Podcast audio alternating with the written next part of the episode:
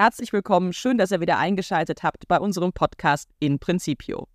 Mein Name ist Christel Köhler und ich bin Neutestamentlerin. Und mein Name ist Till Magnus Steiner. Ich bin der Alttestamentler im Bunde und freue mich, dass ihr zuhört. An diesem Sonntag reden wir über Visionen, Augenzeugen und mitten im Sommer bekommen wir einen Vorgeschmack auf Ostern. Wir steigen ein mit der zweiten Lesung aus dem zweiten Petrusbrief. Das ist eine biblische Schrift, die gar nicht so häufig in unserer Leseordnung vorkommt. Eine Schrift, wo wir schon sehr spät eigentlich auch in der Entstehungsgeschichte des Neuen Testaments uns befinden. Wir sind schon ja so Mitte des zweiten Jahrhunderts nach Christus, so 120 nach Christus, tatsächlich eben schon in einer Zeit der wie man auch immer es formulieren will, vierten Generation christlicherseits. Und in dieser Zeit sind Auseinandersetzungen, auch die Suche nach dem richtigen Weg und auch die Frage, was ist denn eigentlich verlässlich in der Überlieferung des christlichen Glaubens? Wo können wir uns dran festhalten? Das ist genau die Frage, die sich die Leute stellen. Und wir können vielleicht direkt mal einsteigen mit dem ersten Vers. Nee, ich will, ich will noch nicht den ersten Vers besprechen, sondern ich will etwas ansprechen, worüber man stolpert, was du gerade gesagt hast. Vierte Generation, wir sind ganz spät. Und da hören wir in der Lesung diesen Satz, aus dem Munde Petrus anscheinend, wir waren Augenzeugen seiner Macht. Jetzt wissen wir, dass Petrus nicht zur vierten Generation des frühen Christentums gehörte. Und auch nicht so alt geworden ist wie Abraham, sondern wir haben hier, und das ist ein guter Hinweis, eine pseudepigraphische Schrift, so nennen es die Nerds unter uns, vorliegen. Das heißt, wir haben eine Schrift, die zwar unter der Autorenschaft des Petrus, also unter dem Namen des Petrus verfasst ist, der Petrus aber eben nicht selber geschrieben haben kann. Warum macht man sowas? Ich meine, sowas gibt es ja auch im Alten Testament. Sowas macht man eben, um eine Autorität zu erzeugen, natürlich. Was gibt im Alten Testament, wenn da drüber Salomo steht oder David, hat es eine höhere Autorität, als wenn da gar kein Name steht. Und gleichzeitig stellt man sich aber eben in eine Tradition. Und das ist nicht in unserem Verständnis, wie man heute sagen würde, eine Fiktion. Das ist nicht einfach nur ausgedacht, sondern man versteht sich wirklich in der Tradition stehen und Tradition bewahrend. Das ist also kein Beschiss, um es mal ganz deutlich zu sagen, sondern wir müssen auch verdeutlichen, dass der damaligen Zeit Literatur sogenannte Traditionsliteratur war. Das heißt, Literatur hatte eigentlich oft gar keinen Autor. Von den meisten biblischen Büchern wissen wir es nicht, wer sie geschrieben hat und nirgendwo steht ein Autor da. Hier werden aber eben besondere Traditionen angeführt, in denen man steht. Und da wird diese Tradition, in dem Fall Petrus, als Autor drüber geschrieben. Die Traditionsliteratur ist ja ein ganz wichtiger Ankerpunkt, auch für das, wie unsere Lesung hier funktioniert. Die, die Paulusbriefe funktionieren ja ähnlich, dass Menschen einfach im, in der Diktion des Paulus in seinem Denken weitergeschrieben haben. Hier hat jemand gesagt, naja, also dieser Petrus, der war ja immer hautnah im wahrsten Sinne des Wortes dabei. Also gut, ganz am Ende am Kreuz, wie wir wissen, nicht. Das ist eine Episode, die wir mal ausklammern. Aber ansonsten hatte er eigentlich alles mitbekommen, was wesentlich war in der Geschichte Jesu, in der Zeit seines Wirkens. Und genau darauf fußt dann die, die Lesung, die wir am Sonntag hören aus dem zweiten Petrusbrief, die nämlich wirklich was mit der Augenzeugenschaft des Petrus zu tun hat. Äh, wir reden über eine Augenzeugenschaft von jemand, der aber das nicht selbst geschrieben hat, aber in dessen Tradition man steht und dann fängt die Lesung wunderbar an. Das war der Vers, den du eben zum Anfang lesen wolltest, das was ich jetzt nachhole. Denn wir sind nicht klug ausgedachten Geschichten gefolgt. Klug ausgedachten Geschichten. Schön, oder? Wenn wir gleich in die erste Lesung kommen, würde ich ja sagen, naja, es klingt alles so fantastisch, das kann never ever so stattgefunden haben. Was kann man beim Evangelium dann vielleicht auch sofort denken, wenn man da reinliest? Ich kann schon mal spoilern, es ist die Verklärungsgeschichte und das hört sich ja auch alles ein bisschen wahnwitzig an, Mose und Elia, die dann mit Jesus da auf dem Berg zusammentreffen. Aber natürlich geht es darum, zu sagen, naja, also wir hören hier vielleicht Geschichten, die nahezu unglaublich sind. Und wenn wir uns die Überlieferung des, des Handels und des Verkündigens Jesu ähm, anhören oder anlesen, dann haben wir ab und an den Eindruck, das kann doch irgendwie nicht so richtig wahr sein. Aber es geht eben darum zu sagen, es geht nicht um Fiktion, sondern es geht um Fakten auch wenn diese Fakten immer im Glauben gedeutet und aus dem Glauben heraus formuliert werden müssen und daraus entsteht dann am Ende eine Narration. Aber es geht eben nicht um etwas, was sich Menschen nur ausgedacht haben, sondern sie Menschen schreiben ihre Gotteserfahrung wirklich aus dem heraus, was sie wahrnehmen, wie sie aus dem Glauben heraus die Wirklichkeit deuten. Und deswegen sind die klug ausgedachten Geschichten hier so ein bisschen das Gegenbeispiel zu der Augenzeugenschaft, die im zweiten Teil des Verses 16 dann vorkommt. Und dieser Kontrast ist ganz wichtig für die drei biblischen Texte, die wir bestellen. oder die wir lesen. Wir haben eben hier, jetzt kommt das Griechische ein bisschen im Hintergrund, wir haben hier keine Mythen, sondern die Geschichten, die wir lesen oder die Visionen, von denen wir lesen, bezeugen uns alle, dass Realität der Heilsgeschichte zugrunde liegt. Also die Geschichte Gottes mit den Menschen ist kein Science Fiction in dem Sinne, keine ausgedachte Geschichte, sondern eine reale Geschichte, auch wenn sie sich in Visionen äußert, die direkt auf die Menschheitsgeschichte wirkt, in der Menschheitsgeschichte selbst wirkt. Und da können wir direkt mal rüberspringen, die erste Lesung. Eigentlich, wenn man das Kapitel anfängt zu lesen, Daniel 7, dann ist es wirklich, wow, das wäre eine super Science-Fiction-Sache für Netflix, sonst was. So vier verschiedene Wesen tauchen unten aus dem Meer auf und beherrschen die Welt. Der eine sieht aus, äh, als wäre wie ein Mensch auf die Füße gestellt, der andere hat ein menschliches Herz, einer hat ganz viele Hörner, Menschenaugen. Ein ganz, ganz krasses Bild. Das lesen wir am Sonntag nicht, aber das ist der Hintergrund dessen, was da eigentlich in der Vision passiert. Was Daniel in dieser Vision, Daniel ist oben im Himmel und guckt auf die Erde, was er in dieser Vision sieht, ist richtig krass. Eigentlich so gar nicht Realität.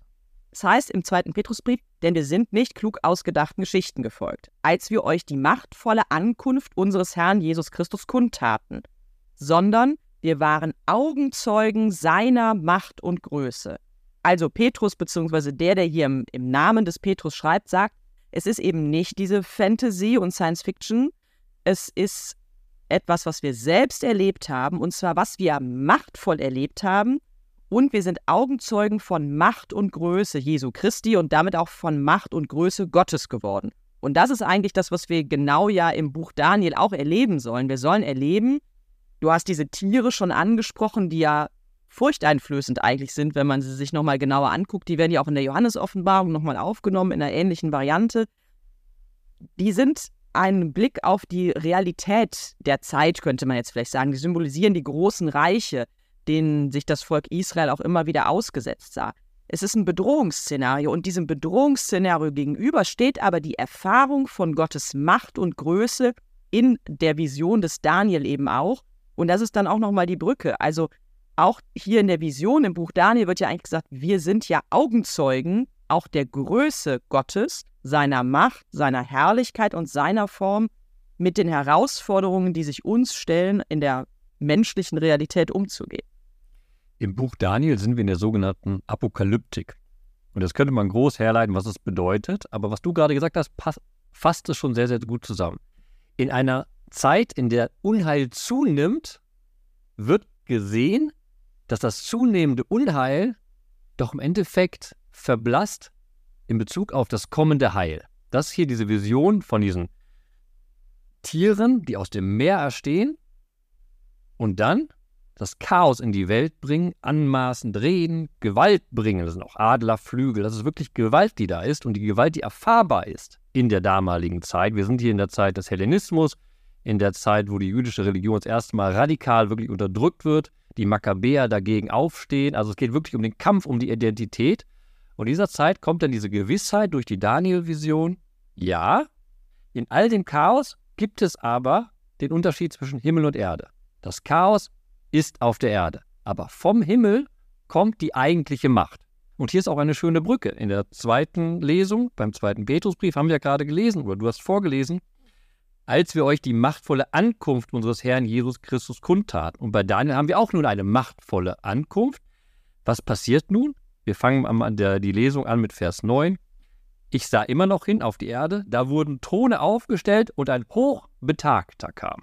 Ein Hochbetagter ist jetzt ein sehr schönes Bild, nicht für den Gott, wie wir uns im Kopf haben, direkt, der mit dem weißen Bart, weißen, so ein Opa, der daherkommt und äh, Zucker verteilt. Nein, der Hochbetagte ist nun der höchste aller Götter. Im alten Orient zum Beispiel der Gott El. Der setzt sich auf seinen Thron und er herrscht nun. Dieser eine Himmelsgott herrscht nun auf der Erde. Er stellt seine Throne auf, also ein ganzes Gericht wird versammelt, um eben diese weltlichen Mächte, dieses Chaos anzurichten, zu bestrafen. Die Bestrafung lassen wir dann leider aus in den Versen, aber das ist wichtig, um das zu verstehen. Gott kommt nun vom Himmel runter sozusagen und sagt, ich schaffe Ordnung. Das ist ja eine ganz ähnliche Erfahrung, wie wir sie auch im Hintergrund des ersten Schöpfungsberichtes haben. Ne? Eine Erfahrung von Chaos und es ist ein Gott, der ordnend daherkommt, der eben die ganze Schöpfung durch sein Ordnen überhaupt erst ins Leben ruft.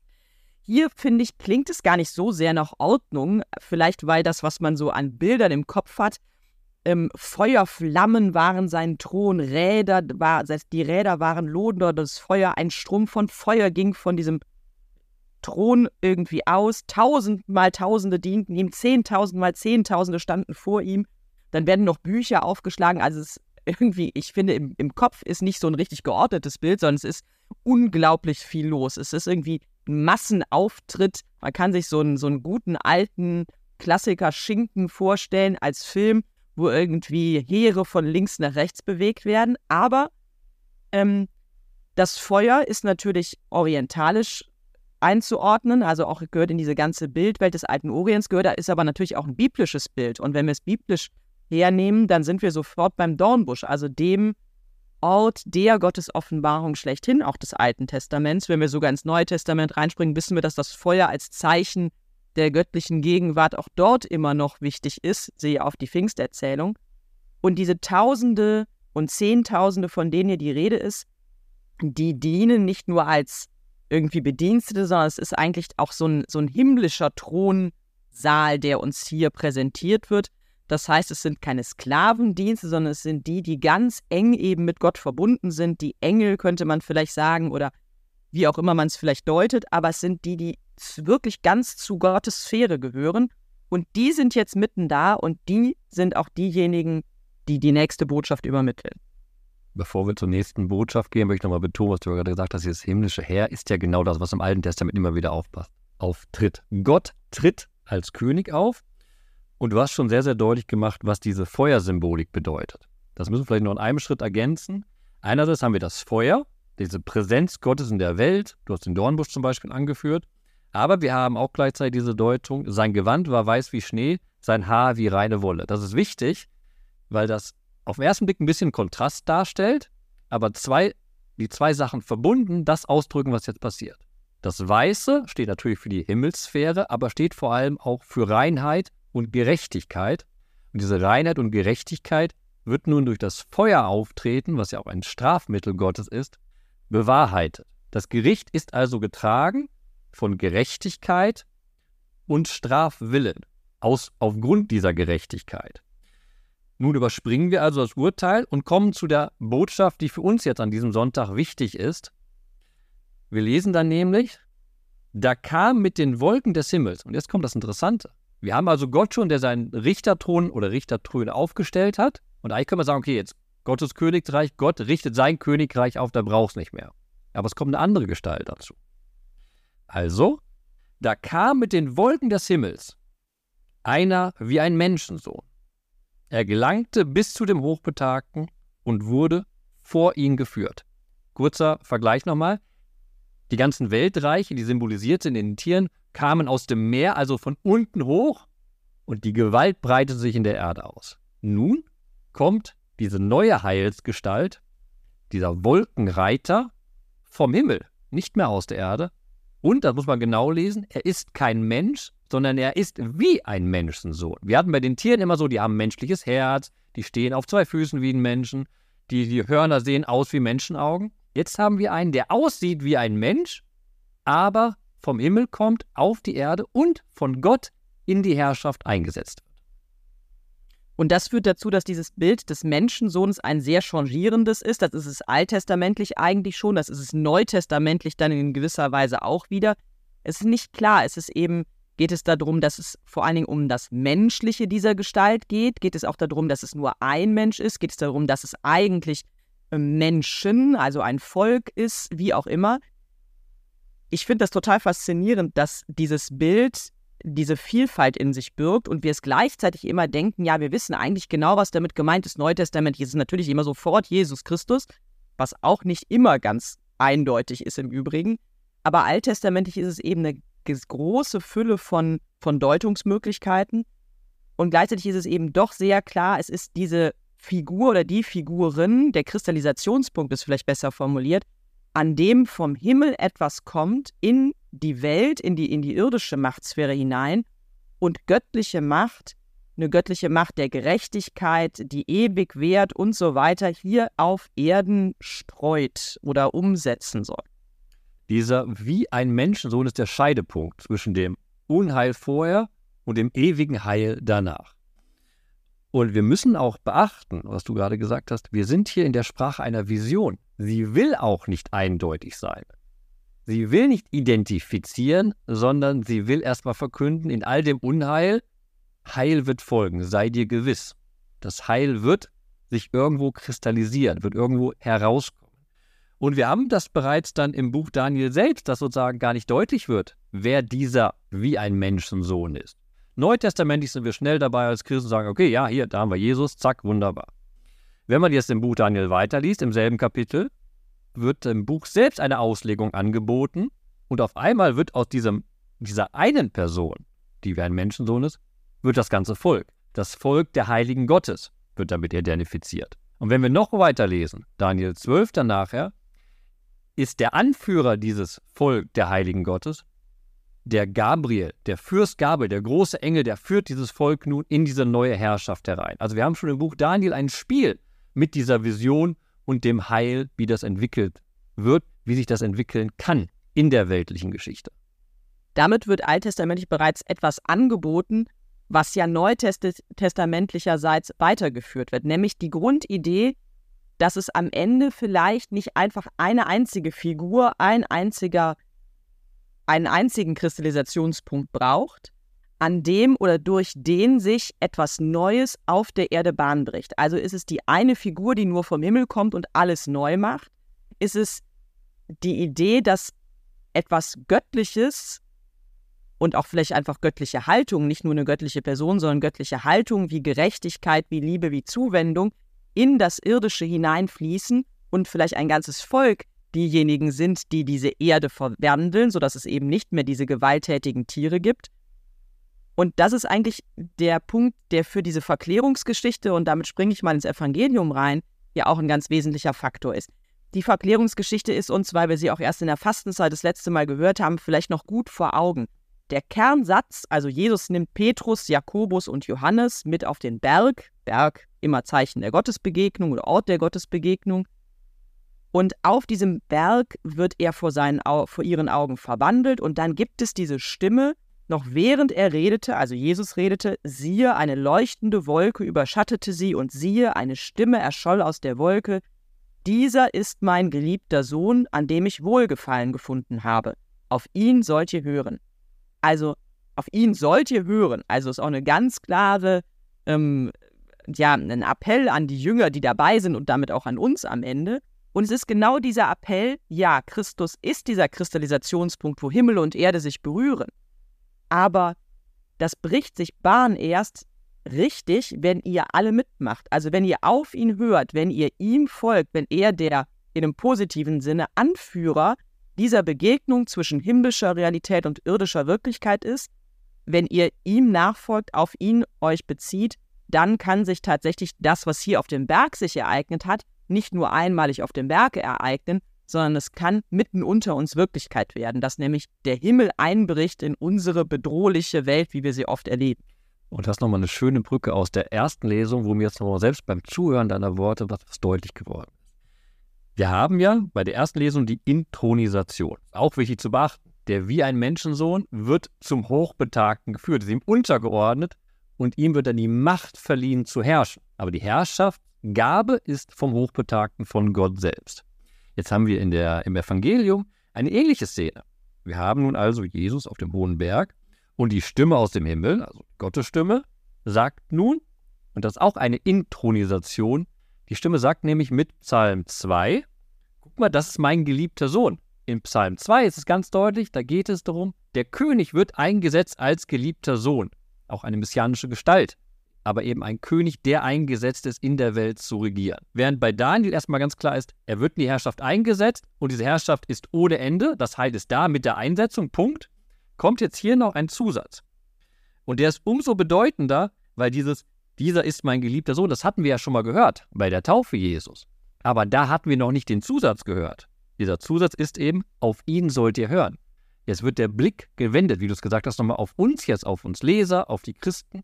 Okay, er ist eingesetzt. Ihr seht, ihr habt einen Vorgeschmack auf Ostern. Ihr seht, wer, diese Herrlichkeit Gottes ist in diesem Jesus drin. Aber dazu gehört jetzt auch, ihr müsst ihm folgen. Nicht, dass seine Herrschaft sich durchsetzen wird. Die wird sich durchsetzen. Dafür steht diese Verklärungsszene. Aber ihr habt jetzt eine Aufgabe. Ihr habt eine ganz, ganz klare Aufgabe. Das ist dann nochmal ein Sprung ans Ende des Matthäus-Evangeliums, wo Matthäus ja den Auftrag gibt, also gebt weiter alles das, was ich euch mitgegeben habe, ja, also das, was ihr gehört habt, das gebt, bringt jetzt anderen zum Gehör. Also der Verkündigungsauftrag in Matthäus 28 setzt ja genau das Gleiche voraus. Die Jünger hören etwas, sie machen etwas draus und das, was sie daraus machen, ist eben genau diese Botschaft weiterzugeben. Das macht der Evangelist Matthäus wirklich sehr geschickt, dass er immer mal diese Punkte im Evangelium, so Erinnerungspunkte einbaut, wo er eben deutlich macht, ihr erlebt hier etwas Außergewöhnliches, ihr seid Zeugen von etwas Außergewöhnlichem, aber ihr seid das, damit dieses Außergewöhnliche sich eben fortsetzt, in dem, wie ihr handelt, in dem, was ihr weitergibt, etc. Und als wir in der Fastenzeit darüber den Text gesprochen hatten, hatten wir auch darüber gesprochen, dass ja vor der Stimme Petrus so ein bisschen über, übereifrig wird. Ne? Er sagt, so, jetzt hier, wenn die drei Gestalten da sind, bauen wir direkt drei Hütten, die können da wohnen, alles wird auf Erden sozusagen gebannt, wir richten das ein. Und darauf bekommt er ja keine Antwort. Es sogar im Text ist eigentlich interessant, weil Petrus steht da und Petrus antwortete, aber er war gar nicht gefragt vorher, zu ihm wurde gar nicht geredet. Also da sprudelt es aus ihm raus, ich muss jetzt was machen, ich ergreife Initiative, ich banne das Himmlische hier auf Erden. Und dann ist doch im Endeffekt doch eine Antwort gegeben, was mir so deutlich wird, durch diese göttliche Stimme, die eben sagt, jetzt atme mal tief durch. Ihr sollt auf ihn hören. Hört, was er euch sagt. Und das ist dann im Endeffekt nachher in Kapitel 28 die Aussendung. Es geht nicht darum, irgendwas, äh, welche Hütten aufzurichten und das Himmlische auf Erden zu bannen, sondern das Himmlische auf Erden nachher zu verkünden. Hört auf die Stimme. Das ganze Matthäusevangelium ist ja durch und durch immer wieder eine Lehre, die wiederholt wird, eine Predigt, gerade die Bergpredigt. Das sind Worte, die verkündet werden sollen, auf eine Stimme, die gehört werden soll. Und das ist die Aufgabe. Daran scheitert Petrus im ersten Moment und dann wird er aber trotz seines Scheiterns wieder aufgerichtet. Das ist die zweite charmante Sache. Ne? Er will Initiative ergreifen, wird davon abgeblockt, dann kommt die Stimme, dann der Ehrfurchtsmoment, Blick runter, erfüllt, zittert, oh, oh, oh, jetzt passiert ganz, ganz, ganz Großes. Und dann kommt eine der wunderbarsten Szenen dieses Evangeliums. Und da haben wir im Vorgespräch schon gemerkt, die finden wir beide ganz bemerkenswert, weil auf einmal tritt Jesus, und das kommt nicht oft vor im Matthäus-Evangelium, tritt Jesus hinzu.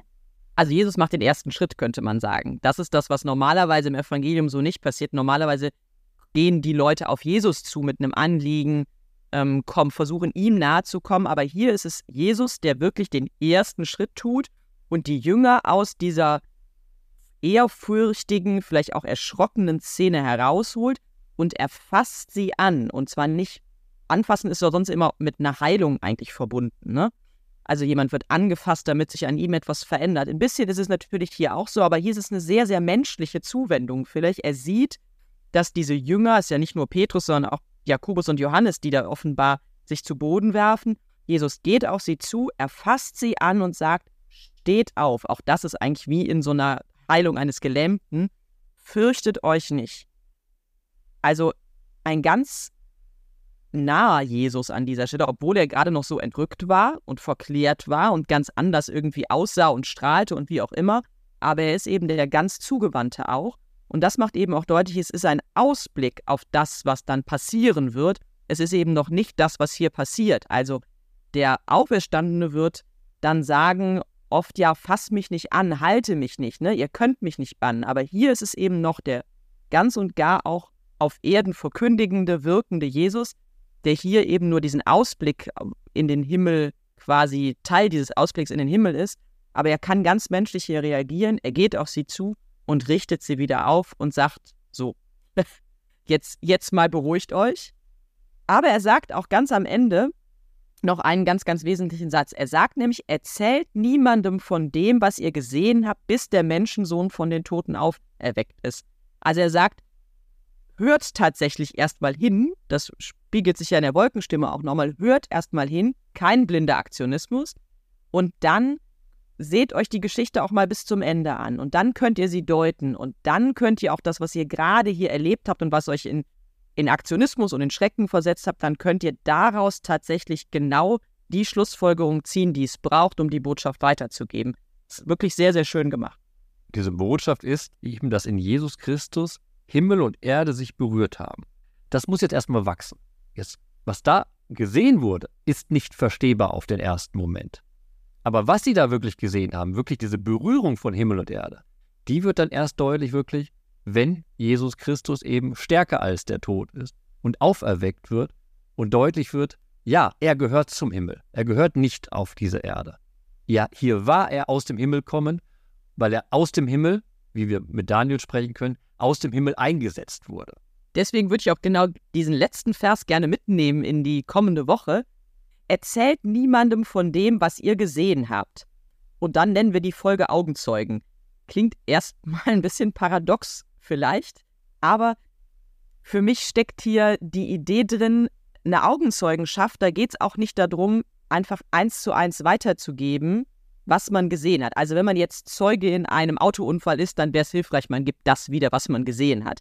Aber die Augenzeugenschaft, um die es biblisch geht, ist immer eine Augenzeugenschaft, wo das Gesehene auch einmal durch den Kopf wandert, bevor es im Mund landet. Also tatsächlich so, wie der Kopf auch aufgebaut ist. Ich nehme was wahr und bevor ich es wieder rausschleudere, muss ich es einmal, ja, wie es ja manchmal auch in der Schrift heißt, ich muss es durchkauen oder ich muss es einmal durchdenken, vielleicht muss ich es auch bis durchs Herz wandern lassen. Das ist eine Augenzeugenschaft, die christlicherseits eigentlich gefragt ist.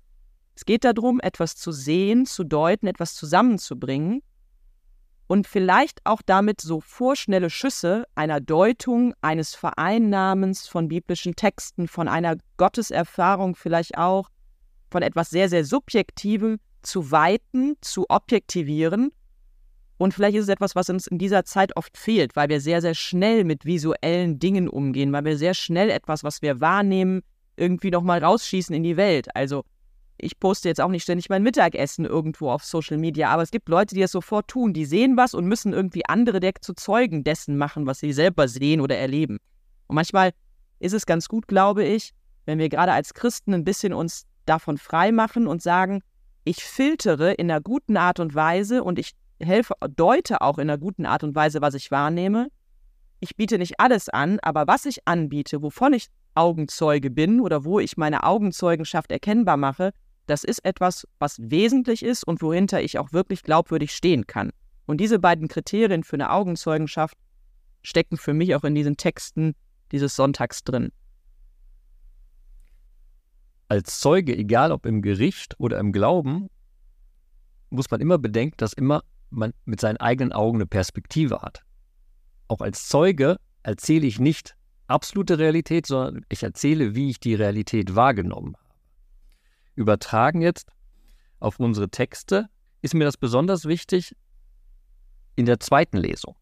Denn da möchte ich mitnehmen den ersten Vers, Vers 16, denn wir sind nicht klug ausgedachten Geschichten gefolgt. Klug ausgedachte Geschichten bilden manchmal Realität besser ab, als man denkt. Und sie bezeugen auch eine Realität, aber sie sind ausgedacht. Jetzt kann man sagen, natürlich, wenn wir diese Bibeltexte erstmal lesen, könnten wir auch herangehen und sagen, das macht auch die historisch-kritische Wissenschaft, wie ich betreibe. Okay, ich frage erstmal, welcher Autor hat es warum und wie geschrieben? Was ist die Intention des Autors? Warum will er uns das erzählen und was beeinflusst das? Aber dieses beeinflussen wollen, ist nicht negativ gedacht, sondern eine ausgedachte Geschichte erzählt etwas, was Realität haben kann. Und jetzt kommt der Sprung, warum dieser Vers für mich so wichtig ist. Wir sollten öfter darüber nachdenken, wie wir diese Geschichten, die die Tradition uns gegeben hat, neu erzählen.